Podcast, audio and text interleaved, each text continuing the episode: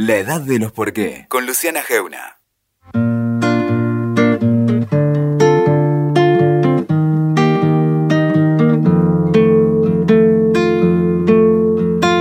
Avião sem asa, fogueira sem brasa, sou eu, assim sem você.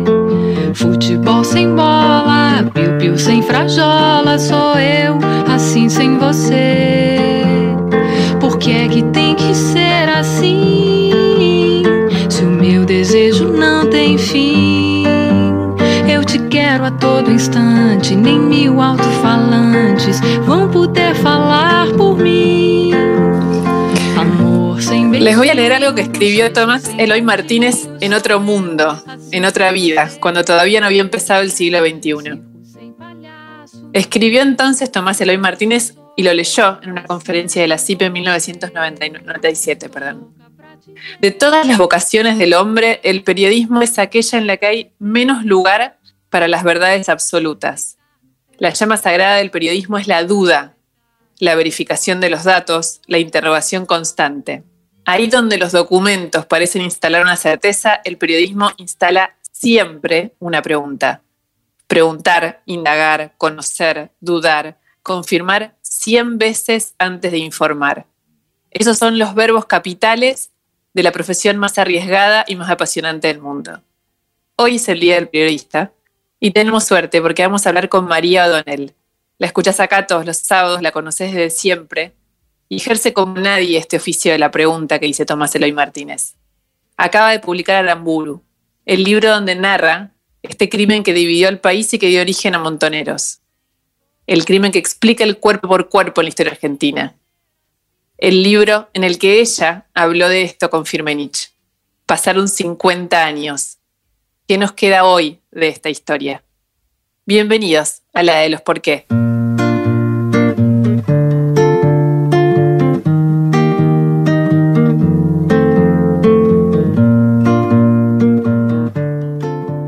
Hablé un poquito de periodismo y decía que íbamos a hablar con María O'Donnell antes de presentarle y darle la bienvenida. Una pequeña introducción, casi una anécdota personal. Eh, cuando María me contó que estaba haciendo este libro, justo estábamos en un viaje que nos había tocado juntas de trabajo. Eh, estábamos esperando el subte en ese momento y me acuerdo que me estaba contando que escribía ese libro, que estaba escribiendo ese libro y lo primero que le pregunté fue, ¿hablaste con Firmenich?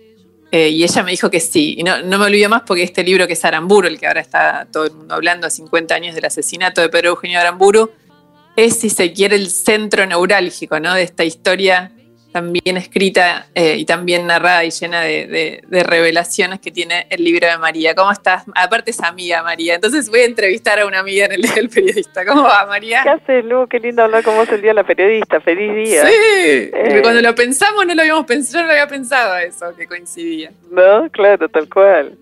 Uh -huh. ¿Cómo bien, va? bien, bien. Acá se hace largo, ¿no? Pero bueno, ¿qué vamos a hacer? Sí, sí. Vamos a ver un rato de la cuarentena y el periodismo. es un desafío, no deja de ser un desafío, ¿no? Son tiempos difíciles, complicados, ¿no? todo nuevo, todo un nuevo desafío. Sí, sí, sobre todo eh, la radio, por ejemplo, todo, todo lo que hacemos, pero la radio, el modo remoto, ya nos acostumbramos, pero no deja de ser todo muy extraño. Sí, claro, claro, claro. No, no, no, nos falta, como le falta a todo el mundo su laburo, ¿no? Básicamente, pero bueno, esta cosa remota también es como más fría, ¿no? En un punto. Sí, sí, totalmente. Bueno, antes de hablar del periodismo y todo eso, que seguramente vamos a hablar en un rato, hay algo que vos en el libro, no, no lo vamos a spoilear mucho, pero es, es, un momento central y que ya salió bastante, que te lo voy a preguntar a vos, que vos se lo preguntaste a Firmenich. Te sentaste con Firmenich en un restaurante de Sitges, ahí cerca de Barcelona, y una de las primeras preguntas que le hiciste fue ¿por qué Aramburu? Yo te lo pregunto a vos, eh, tu libro, ¿por qué Aramburu? Bueno, yo había escrito un libro que era Bonn, que era el secuestro de los hermanos Bonn, que era una cosa como muy extraordinaria que pasó en el 74 cuando secuestran a dos de los herederos de lo que era el mayor conglomerado de empresas de Argentina, que era algo que no se volvió a repetir nunca más porque eran grandes exportadores y a la vez productores de alimentos, o sea, eran los que tenían todos molinos, Río de la Plata, todos los alimentos eran del mismo grupo, y ahí. Montoneros, después de nueve meses de una negociación increíble porque el padre no quería pagar de los, de los herederos, se hace un botín fenomenal. pero era una historia que a mí me había llamado mucho la atención que transcurría en los 70 y un poco los 70 era el escenario de esa historia que yo quise contar.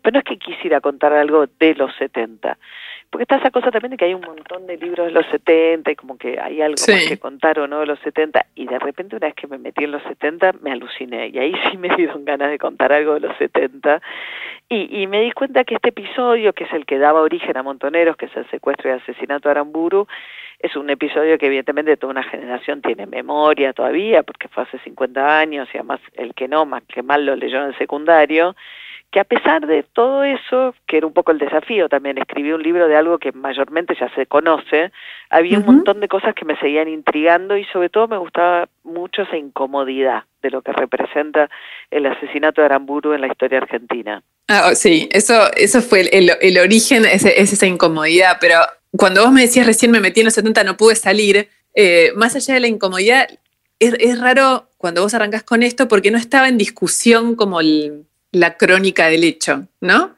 No era un caso donde parecía que faltaban eslabones. Sin embargo, cuando uno lee tu libro, de repente pareciera como si lo leyeras todo de nuevo y en realidad nos faltaban partes de esta historia. ¿Vos lo, sentiste así a medida que ibas avanzando? Claro, o sea, al principio era un poco eso, ¿no? Porque, a ver, los montoneros van, nadie sabía que los montoneros existían como tales, eran dos, un grupo, unas células que de jóvenes muy de clase media, del Colegio Nacional Buenos Aires de acá y del Liceo Militar en Córdoba que se habían radicalizado, sobre todo que habían entrenado en Cuba, que habían empezado como a tener una preocupación por los pobres y demás a través de la iglesia y de los curas, tipo el cura Mujica, y durante dos años en forma clandestina van como formando una célula eh, guerrillera.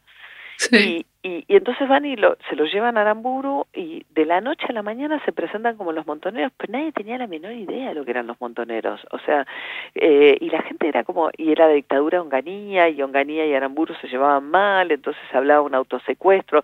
Como que hubo un primer momento que para mí fue súper interesante, de estupor, de como tipo de una enorme confusión. Y después en el 74, eh, Firmenich, que es el único sobreviviente vivo que se conozca, yo creo que hay por lo menos uno más, de los hechos que ocurrieron en La Selma, que es una estancia en Timote, provincia de Buenos Aires, al que llevan a Aramburu y le hacen lo que se llamó un juicio revolucionario durante tres días, los hechos los relata Firmenich en el 74 en una publicación de claro. ¿no? Y un poco como que el relato quedó congelado en ese relato que hizo Firmenit, como para siempre, y el propio Firmenit nunca más lo, lo revisitó, digamos. Pero si uno va a mirar ese relato se da cuenta que le faltan piezas, digamos, que, que es el relato que Firmenich quiso contar en ese momento, que si bien mayoritariamente yo creo que la autoría es de Montoneros, porque hay como toda una teoría más conspirativa de, de los militares y del entorno de Aramburu, de que pudo haber habido militares involucrados, yo creo que fueron los Montoneros, pero así todo creo que no, yo digo en el libro que no, no, no, no, aguantó muy bien el paso del tiempo el relato de, de Firmenich como que estaba lleno de, de, por ejemplo, hay una cosa muy, muy divertida, que es lo divertida, yo dentro de lo macabro, pero digamos como muy llamativa, que es esta cosa de proceda. Bueno, ¿en qué contexto Sí, vos describís hasta creo que en la solapa del libro, esta cosa de, le preguntaste a Firmenich, ¿en qué contexto se escuchó que él dijo proceda? Claro, él te dice que era tenía la boca tapada, que se escuchó igual, como un gangoso. Claro, porque siempre se dijo que, que, una de las inconsistencias del relato de Firmenich había sido que él contaba que digamos, le hacen tres días el juicio revolucionario, lo acusan del golpe contra Perón, de haber conducido, digamos, él fue el, presidente de facto de la Libertadora durante tres años, firmó el decreto que prohibía al peronismo, fue el que ordenó la ejecución de Valle, un general que se había levantado, digamos, un poco en adhesión al peronismo y después también además se llevó el cadáver de Eva a Europa sin decir a dónde ni, ni, ni, ni cómo, fue como todo un misterio, y entonces lo acusan de todo eso y le anuncian que lo van a matar. Y entonces el cuento oficial siempre fue que le tapan las manos, la boca con una media, le tapan los ojos, lo llevan a un sótano y que cuando se da cuenta, digamos, Aramburu que lo van a matar, dice proceda. Y una de las cuestiones era, porque en la autopsia, yo leí mucho la autopsia, leí la causa judicial, en la autopsia está que efectivamente tenía una media en la boca. Entonces una pregunta era cómo pudo haber dicho proceda si tenía una media en la boca. Exacto. En ese momento es cuando Firmenich se mete la servilleta en la boca y dice proceda. 50 años más tarde en Barcelona. 50 años. ¿Le creíste a Firmenich en Barcelona cuando te sentaste con él? Eh, algunas cosas sí, otras no. algunas no me cerraban para nada, otras sí. Sobre todo, digo, alrededor de Firmenich hay un halo todavía más grande, ¿no? Que es la pregunta acerca de por qué es un sobreviviente cuando tantos otros murieron, ¿no? Y cómo logra ser el jefe de montoneros, digamos. Ellos matan a Aramburu en el 70, se dan a conocer, se vuelven muy populares los montoneros dentro de la resistencia peronista, se vuelven interlocutores de Perón, son fundamentales en la elección de campo, etcétera. Y pero ahí nomás en el 72, digamos, inmediatamente después del, asesinato de Aramburu, mueren los jefes que tenían en ese momento montoneros, que eran Fernando Valmedina y Emilio Massa, que era un cordobés. Y después hubo otro, José Sabino Navarro, qué sé yo, pero mueren todos muy rápidamente, hasta que en el 72 llega Firmenich a ocupar el, cargo de conducción y para siempre fue el jefe de montoneros de ahí en más. Y ahí aparece un poco la pregunta de por qué sobrevive él cuando hay tanta muerte alrededor, ¿no? Este, y, y, con relación a Aramburu, la pregunta era, porque el, el entorno de Aramburu siempre dijo que en realidad el grupo de montoneros nunca un grupo de jóvenes pudo haber hecho un golpe de esas características, que estaba como en, como en, complicidad con un sector del ejército. Yo sobre eso no encontré ninguna evidencia, más bien todo lo que chequeé de, digamos, las teorías esas, ninguna se sostiene, eh, por, por, por, cómo es la autopsia, por un montón de cosas que están relatadas en el libro. Entonces incluso se decía que, que Firmenich había tenido ingresos a Casa Rosada como, como si hubiese anticipado a, a, la dictadura Onganía que lo iban a matar a Aramburu porque eran adversarios Onganía y Aramburu. Pero esos ingresos a la Casa Rosada en la causa no están corroboradas, dice que no existieron. Entonces, bueno, a ver, sobre ese primer hecho yo sí le creo que fueron montoneros. Después, creo que hay una cantidad de hechos que todavía despiertan como muchos signos de interrogantes alrededor de, Firmenich. Ahora, eh, sobre las eh, estas eh, dudas sobre los relatos de Firmenich, hay una, hay una historia que no, yo, leí casi, casi, todo el libro, no terminé todavía, supongo que no se revela en ningún momento porque está bastante desarrollado, pero es esta idea de que él niega haber estado entrenado en Cuba. Y sin embargo, vos reconstruís muy bien. Me parece que también ahí hay algo bastante revelador. Se habló mucho de estos entrenamientos en Cuba, pero hay como un acercamiento bastante profundo y muy veraz a, lo que fueron esos entrenamientos en Cuba como inspiración. Y él te negó 50 años después haber estado ahí. O sea, aún hoy lo sigue negando. Eso es muy loco, porque bueno, como decís, ¿no? O sea, se sabía obviamente además porque había argentinos en la columna en Bolivia, que había una cantidad de guerrilleros latinoamericanos que habían entrenado en Cuba. Pero a partir del, del libro de Laura Alcoba, que es una escritora fantástica argentina, que vive en Francia, cuyo papá Daniel Alcoba entrenó en Cuba, y ella escribe un libro que un poco, pero ella escribe ficción. Entonces, bueno, fui a buscar como las fuentes que yo había usado y qué sé yo, y di con dos de los argentinos, o tres de los argentinos que habían entrenado en Cuba y contaban muy detalladamente cómo eran los entrenamientos, que para mí es una cosa muy novedosa, y contaban cómo Fernando Valmedina y Massa y, Norma Rostito habían entrenado en Cuba. Y según ellos dos, también Firmenich entrenó en Cuba con ese eh, grupo original. Y Firmenich me dice que no, que él no entrenó en Cuba, que él solo conoció Cuba en el 75 cuando fue a llevar la plata del secuestro de los Bonn. Y ahí es como muy difícil, pues sí, o sea, pasaron 50 años, hay dos que te dicen, entrené con él y el que te dicen, no, no entrené. Entonces un poco... Sí, Cuba no te lo va, y Cuba no te lo va a revelar jamás. por lo menos. yo creo que no, eso va a ser una pena, pues yo creo que Cuba no va a entregar nunca los papeles.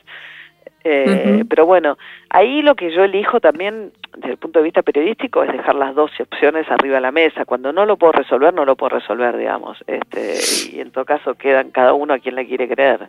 Y hay, algo que también es interesante en toda la, historia de Montoneros, en, el origen y después, que es el catolicismo y la relación con los cuerpos. La historia argentina tiene este tema de los cuerpos, que Evita es como, como el emblema, eh, pero bueno, el cambio de cuerpo de Aramburu por Evita y, de, los muertos, eh, hay una frase muy precisa que vos de nuevo decís que una mujer dice cuerpo por cuerpo cuando le explican la historia eh, de Aramburu y de Evita.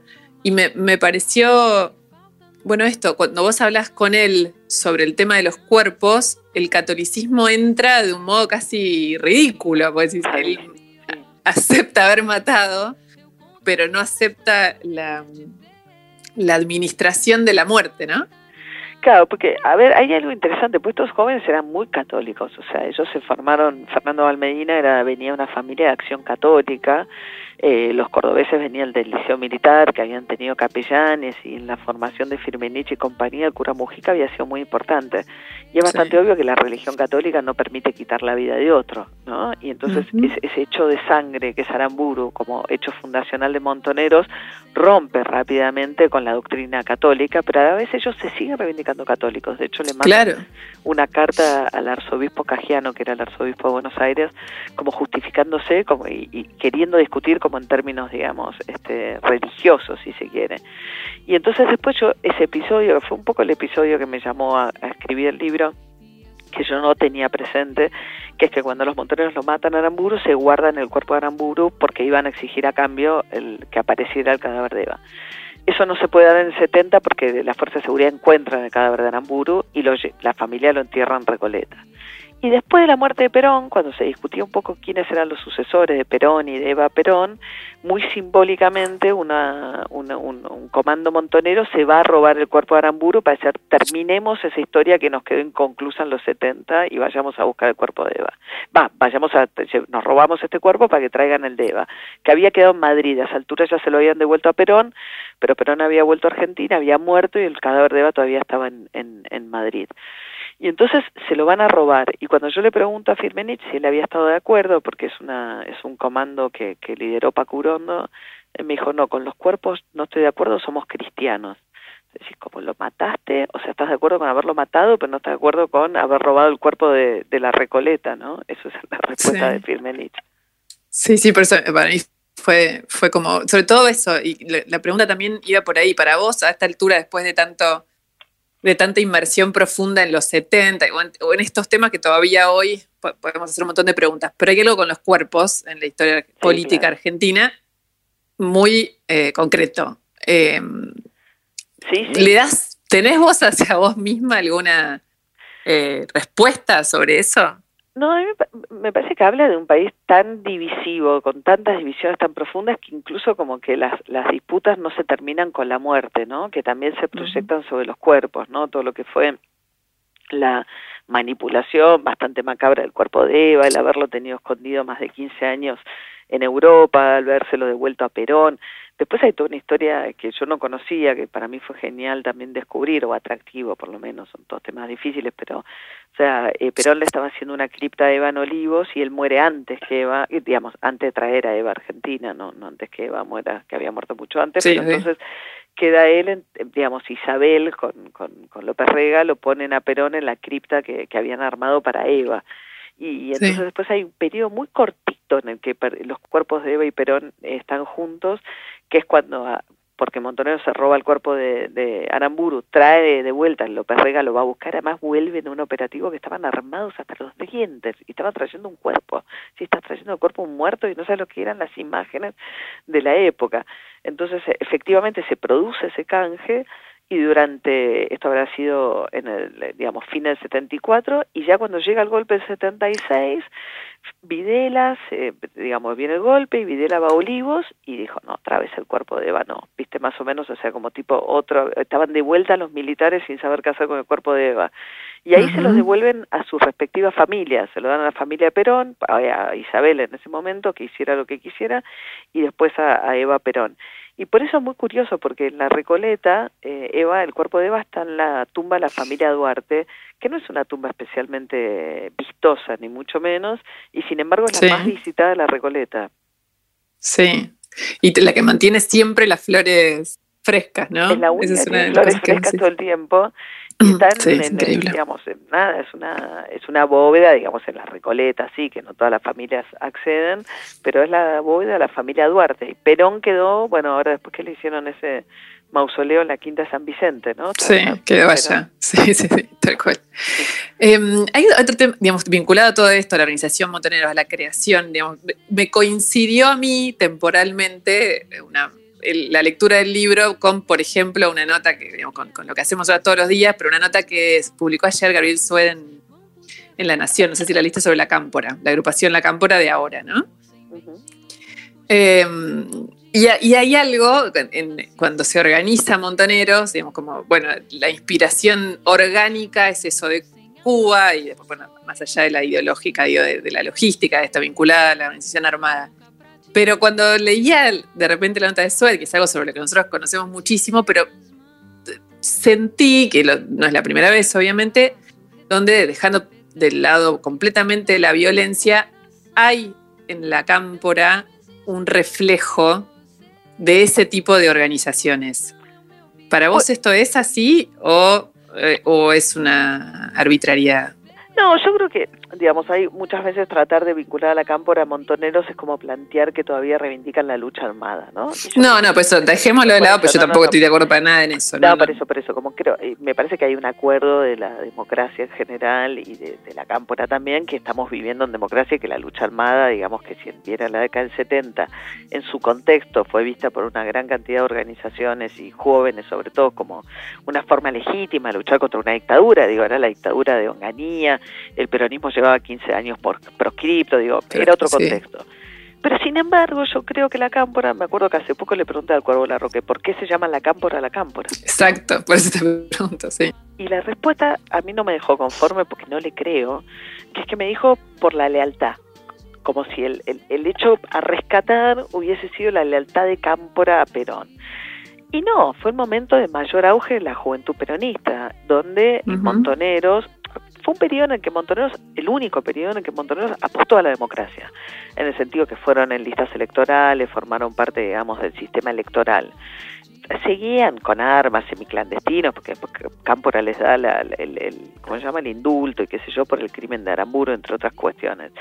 Pero es evidente que ellos eligen llamarse la Cámpora en reivindicación a la juventud peronista, digamos. Entonces, yo siento que hay como una insinuación que hacia adentro debe estar más clara, pero que hacia afuera no terminan de ser explícita, porque conlleva una cierta romantización de eso, eh, con la que juegan, sin que esto quiera decir para mí que están a favor de la lucha armada. Digo, me parece que eso no tiene No, no, no, pues a mí me parece que eso está fuera de la discusión, pero sí hay algo, me parece que, que, hasta en el lenguaje o en, el, en la composición, digamos, y hasta en lo que pasa es que uno carga cuando decimos estas cosas más ideológico, parece que tuviera un peso adicional o que, o que implicara un montón de otras cosas, pero sí hay como una, una perspectiva eh, muy de los 70, aún sacando la lucha armada del medio, ¿no? Cuando en la constitución y hasta en la proyección, cuando piensan eh, políticamente, me parece que tienen una dinámica eh, de organización y de pensamiento, pero, pero en general eh, sí, yo creo que juegan más hacia adentro y que no lo explicitan mucho hacia afuera. También es cierto que muchos son hijos desaparecidos. Eh, digo, el caso de Fernanda Raberta, además, es digamos, una madre desaparecida, criada en, en lo que fue la guardería en Cuba, que mientras sus padres, este, yo creo que también echarle a los hijos la historia de los padres eh, eh, es una cosa tremendamente injusta, en el sentido que eso, por supuesto que no quiere decir linealmente que ellos reivindiquen hoy la lucha armada, pero evidentemente la cámpora se llama la cámpora porque también fue el momento de mayor auge de la juventud peronista, la JP, que estaba integrada también por una parte importante de montoneros, digo, eso fue así, este, entonces yo no me la creo cuando me dicen es la lealtad, ¿entendés? Porque me parece que es con no querer dar hacia afuera una discusión de lo que ese significado tiene hacia adentro. Y a mí, a mí lo que me parece que eso obtura un poco es la discusión acerca de bueno, está bien, sí, era una juventud con ideales y qué sé yo, que en un contexto de dictadura y de proscripción del peronismo creyó que la lucha armada era una opción viable, pero impide la discusión acerca de qué pasó con las organizaciones guerrilleras en Argentina. Sí, claro. De una manera, digamos, con perspectiva histórica. O sea, uno no puede juzgar hoy con los valores de hoy lo que pasaba entonces. Pero bueno, todo eso terminó en un desastre, que fue la dictadura. Entonces tenemos que tener esa perspectiva y hubo mucha violencia, y hubo violencia que, que, fue también se cobró un montón de víctimas civiles de parte de las organizaciones guerrilleras. Entonces digo, lo que me parece que, que eso impide es la discusión con un poquito de perspectiva histórica de lo que pasó. Sí, hay como una imposibilidad, sí. Sí, como una imposibilidad de abrir esa ventana como sin, sin prejuicio, ¿no? Totalmente, totalmente. Entonces, de hecho, por eso yo valoré mucho que Alberto Fernández, el presidente, contara que estaba leyendo Aramburu, porque yo siento que para un sector del peronismo, a priori es como ponerse a la defensiva, es como si una historia que solo ellos pudiesen contar, ¿no? Sí. Y, y, y, hacia adentro de las organizaciones hay mucho debate interno, pero es un debate que circula internamente. De hecho, yo una de las cosas que cuento mucho, que a mí me gusta mucho el libro, es la primera disidencia de montoneros, que es un sector de, la, de los montoneros de Córdoba, que plantean algo para mí muy interesante, tan temprano como en el 73, que es que dicen, bueno, nos fue tan bien con esa operación de Aramburu, fue tan espectacular en términos de cómo, de los propósitos que se habían fijado, ¿no? Se llevaron a Aramburu, no les costó la muerte de ninguno de ellos, lo mataron, fue una cosa de propaganda fenomenal. Perón les dio un lugar y les dijo en comio lo actuado, de la noche a la mañana se volvieron protagonistas de la resistencia peronista, pero a partir de ahí, por una serie de errores que después cometen, que están contados en el libro, inmediatamente quedaron clandestinos.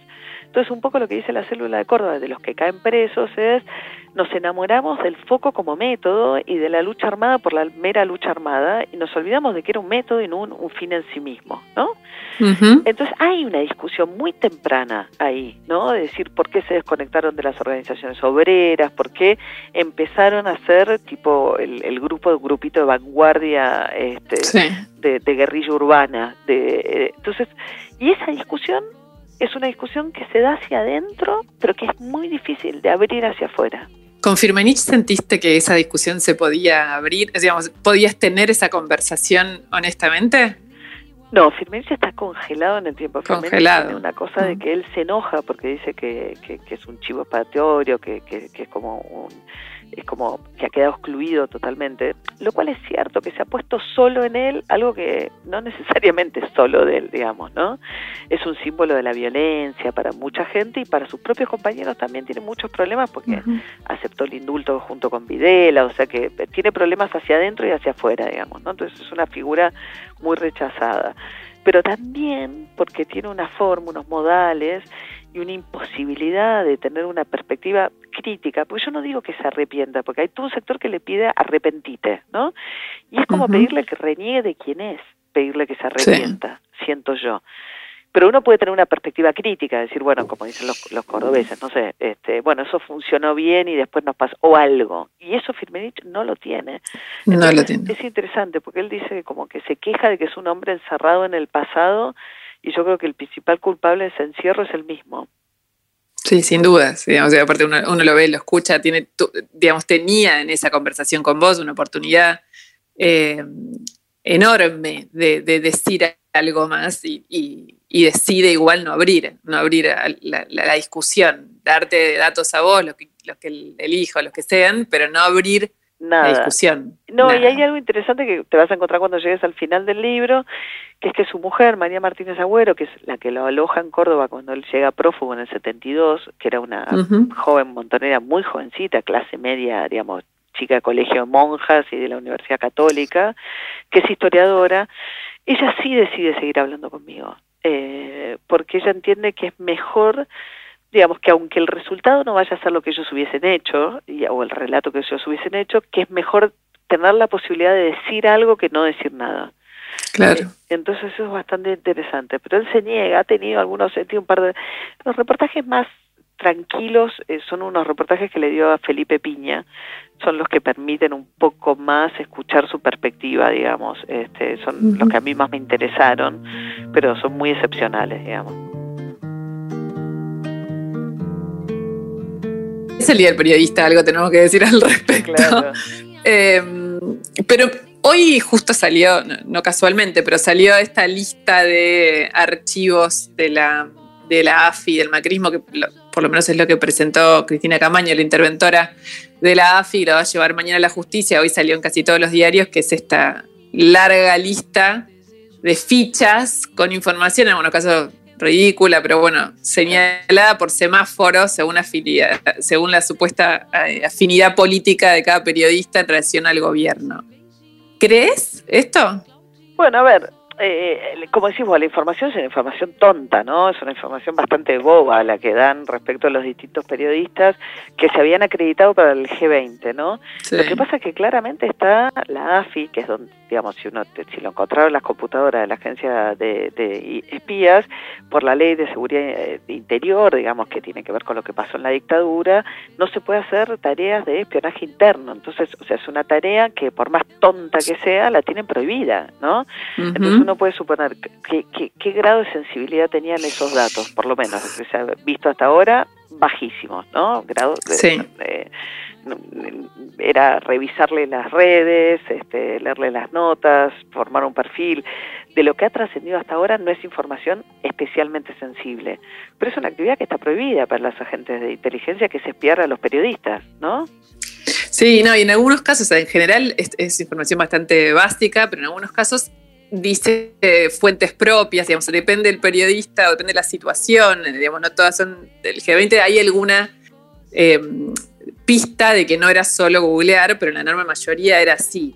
Ahora, es como es un vicio, es, es también puede ser una trampa, porque siempre sucede lo mismo, ¿no? Cada gobierno que cambia, como si abriera esa caja y de esa caja solo saldría eh, sí, espías haciendo lo que no tienen que hacer, Exacto. En las, pinchaduras telefónicas de la gente, eh, no por órdenes de causas judiciales este, encriptadas para jueces.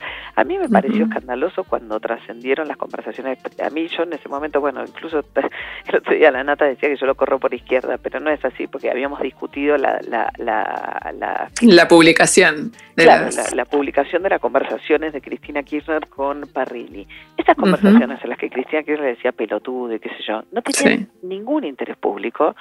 Y yo discuto con Majul, no es cierto que eran legales, porque se había ordenado pinchar legalmente el teléfono de Parrilli y cuando uno pincha un teléfono encuentra cosas que son relevantes a la causa y cosas que no. Las que no dijeron, elimínese, ¿no? Entonces un juez había determinado que esa causa, que esa parte de las pinchaduras tenía que ser tirada porque no hacían a ningún objeto de la razón por la cual se había ordenado la pinchadura. ¿Y eso qué hacen? Evidentemente, alguien de la CIDE se lo hace llegar a los periodistas como fuere. Entonces, uno está haciendo, uno también, yo creo, como periodista, tiene que pensar a qué está haciendo funcional no en términos de a quién conviene, a quién no conviene esa información, porque eso a mí no me importa nada, porque eh, sería como ponerse a evaluar si golpeas o no al gobierno. Ese no es nuestro trabajo. Pero si vos estás haciendo parte de una operación en la cual estás filtrando una parte, conversaciones que se ordenó tirar, eso no es una pinchadura legal para mí, ¿no? Porque ahora está más Julio en esta situación de decir las mías son ilegales, las que yo publicité son ilegales.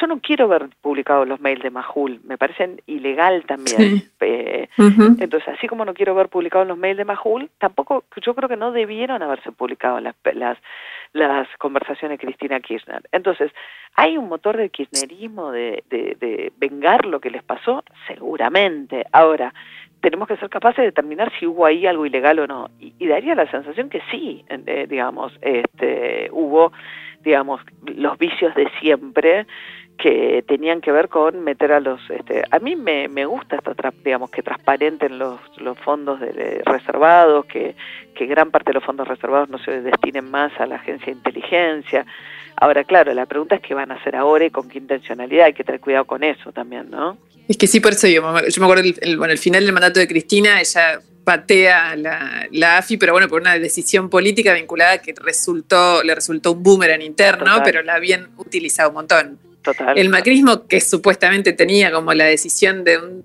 de un saneamiento a medida que avanzó el macrismo, eso se vio que no, que la, la empezaron a utilizar como herramienta desde un montón de órdenes distintos.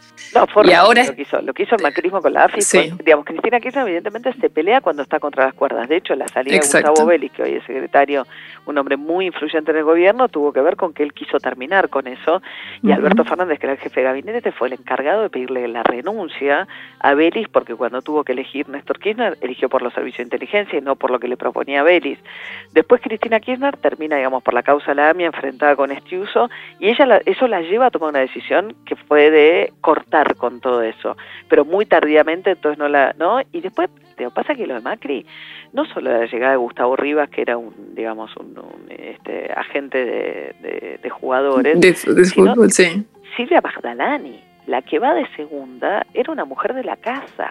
O sea, ella era una persona que, que, estaba en la comisión bicameral que no controla nada y era una persona totalmente ligada a la casa. Entonces, eh, digamos que puso a, a, digamos, lo de Macri le entregó a los servicios de inteligencia la CIDE o la ex-CIDE o la ARFI cuando gobernó. Eh, entonces, eh, yo creo que lo de Macri fue espantoso lo que hizo con, con, con la AFI. Fue un retroceso atrás de otro también. ¿Y, ¿Y, crees que fue una decisión política consciente, no, no una AFI liberada, a, digamos, a, un poco a eso, lo que decís, a la casa en sí misma, a su funcionamiento histórico, sino fue una decisión política presidencial. Sí, sí, ya cuando reinstauraba a Magdalani de número dos, sí, sí, absolutamente, digamos, y toda esta, digamos, la mesa judicial con Angelis y compañía, digamos, ahí hubo una, sí, una decisión. De hecho, que ahora... Voy... ¿Debería hablar Macri esto para vos? Sí. Él va a decir que sí, ojalá, pero no es algo que nadie le haya pedido nunca durante su gobierno que hiciera, ¿viste? Eh, hablando uh -huh. de periodismo, pero eh, sí, y, y, y, es todo un tema ahora, eh, el tema de los servicios de inteligencia con eso, porque, bueno, ¿qué hizo el, el AFI durante ese tiempo? A mí no me sorprende, a mí me parece, digo, si hay algo que no me causa lo que no, está saliendo, sí, sorpresa. sorpresa. ¿no? no, no, eso ninguno. ¿Eh? Eso ninguno, pero eso ninguno, pero bueno, también eso, la, la, la, si se quiere, la duda es la dinámica que va a tomar ahora, ¿no? Sí, que, claro.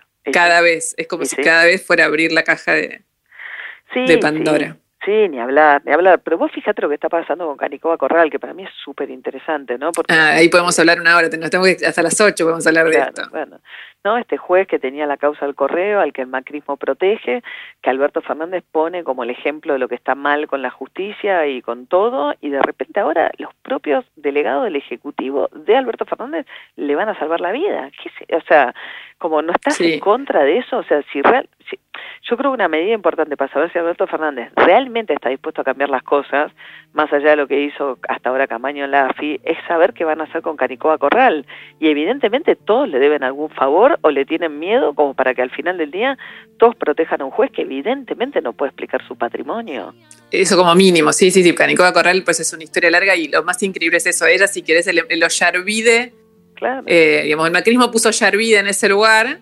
Y el, el albertismo Sí, exacto. Eh, el albertismo parecía haber puesto a Canicoba y de repente el, el, el, andamiaje de protección parece haber caído sobre él. Ahora, tío, lo, lo, último que yo tengo es que finalmente in, intervino el presidente en esto y no... Y que Ustarró su propio... Es que el propio delegado del Poder Ejecutivo exacto. va a por salvar a Canicoba. O sea, no resiste su propio archivo Alberto Fernández si salva a Canicoba. No, por supuesto, por eso entiendo que algo intervino, pero digamos, un poco muestra, es, es la última y te libero ya es tardísimo, pero eh, es eh, representable la realidad argentina política, digamos, cuando vos querés explicar un caso como este, un caso como Canicoba, un caso donde para explicarlo tenés que explicar Ustarroz por qué hace lo que hace, pero Alberto Fernández hace lo que, digamos, con donde bueno, los hay... matices son tantos. Bueno, pero es que hay una maquinaria de la política que se ha venido alimentando y que se alimenta de hacer las cosas de una determinada manera, ¿no? Que es con guita negra, con espías, con la justicia, el Poder Ejecutivo interviniendo en la justicia a través de los espías. Entonces, esos son mecanismos en los que pueden cambiar los nombres, pero han cambiado los gobiernos, pero esos mecanismos persisten, ¿no? Uh -huh. y, y, un poco la pregunta es esa, ¿no? Yo creo que ese mecanismo todavía perdura y, y que, bueno, vamos a ver si cambia o no cambia y si cambia, si cambia para mejor, ¿no? Pero ese mecanismo es perdurable, ¿no? Eh, hasta ahora, por lo menos. Sí, sí. Y es muy difícil de, de, a mí lo que a mí me parece siempre el desafío es contarlo con, con rigurosidad, porque son, está en los sótanos, digamos, es el claro, lugar donde las claro. cosas suceden en la oscuridad. Entonces es muy difícil, eh, re, digamos, reproducirlo, replicarlo, explicarlo eh, con semejante nivel de oscuridad. ¿no? Sí, sí, sí, total, total. Pero, bueno, ojalá, ojalá, ¿no? Vos decís que... Un día se termine. Que chau Caricoba, sí. bueno. Ya te lo, si querés, lo charlamos, lo hablamos en unos días, pero sí, entiendo que sí. Bien. Entiendo bien, que bueno. eso es lo que va a terminar pasando. Bien, bueno, era bastante escandaloso, digamos, ¿no? Igual en este país no, en general los jueces con, así escandalosos no son destituidos, se jubilan. No, se van lo que va a pasar con él, igual que pasó divina. con renuncian y se jubilan divino. Divino, sí. bueno, María, mil Bueno, gracias. Qué lindo hablar con Beso vos. Enorme, beso enorme y a la igualmente. periodista. sí, feliz día. Beso enorme. Beso grande. Chau.